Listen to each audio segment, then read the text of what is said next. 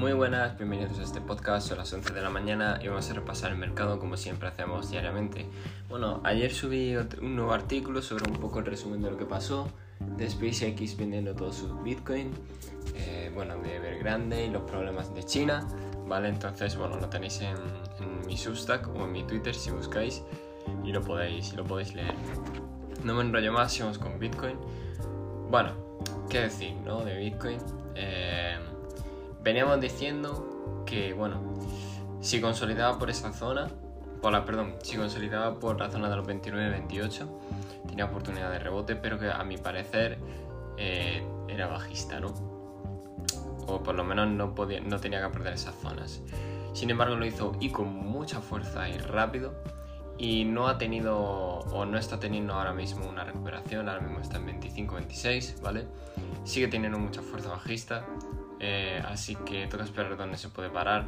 Los 24-25 sería un área óptima de un principal rebote, pero la tendencia en diario ya, eh, ya se está viendo un poco tocada y revelada, ¿no? ¿Y eso por qué? Porque si nos vamos a los índices, tanto el Nasdaq como el SPI, perdón, el SP, han perdido zonas muy claves, Han perdido las últimas zonas que dije que podían perder. El SP las 14.700, la próxima zona a la que se puede dirigir son los 14.300 y el SP por su parte eh, justo rebotó en la zona eh, que dijimos, no recuerdo muy bien la zona que dijimos, no rebotó la zona de los 4.400, pero sí que eh, se está viendo rebotado la zona de los 4.333, ¿no? Que era la zona principal, que no sé si os acordáis al principio que dijimos que tenía que, que romper esa zona al alza para que se volviese artista. Así que eh, nada, nada raro con respecto al SP, sería más bien el, Nasdaq, que sí que ha perdido zonas importantes. Y Bitcoin, que ha sufrido una caída y, y está en niveles bueno, preocupantes.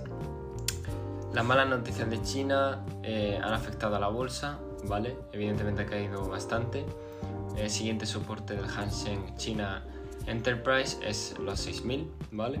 Así que muy pendiente sobre eso. Eh, el dólar sigue exactamente igual, se está fortaleciendo normal, ¿vale? Porque en época de crisis normalmente, bueno, en época de incertidumbre y problemas normalmente la gente se refugia en casa, así que bastante normal.